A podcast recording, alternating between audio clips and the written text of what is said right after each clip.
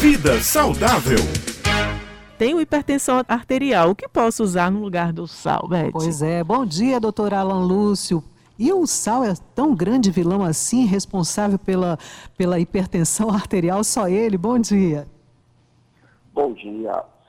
Exato. O sal, principalmente o sal refinado, ele tem uma quantidade de sódio muito alta. E por ele ser refinado, ele não tem os outros sais, digamos assim, os outros íons, como magnésio, como zinco, que é, contrabalanceiam esse sódio e meio que amenizam o efeito hipertensor no sódio.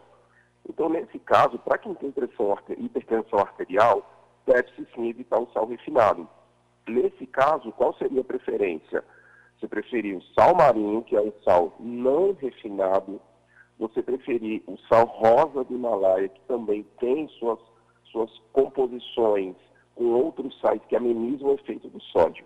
Um detalhe importante, gente, que vale salientar, é que existe uma tendência, uma, alguns, alguns comentários aí em relação à substituição do sal pelo glutamato monossódico.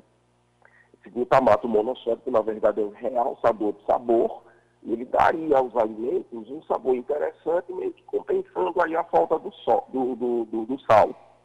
Entretanto, é, vale se destacar aqui que o glutamato monossódico ele tem propriedades cancerígenas.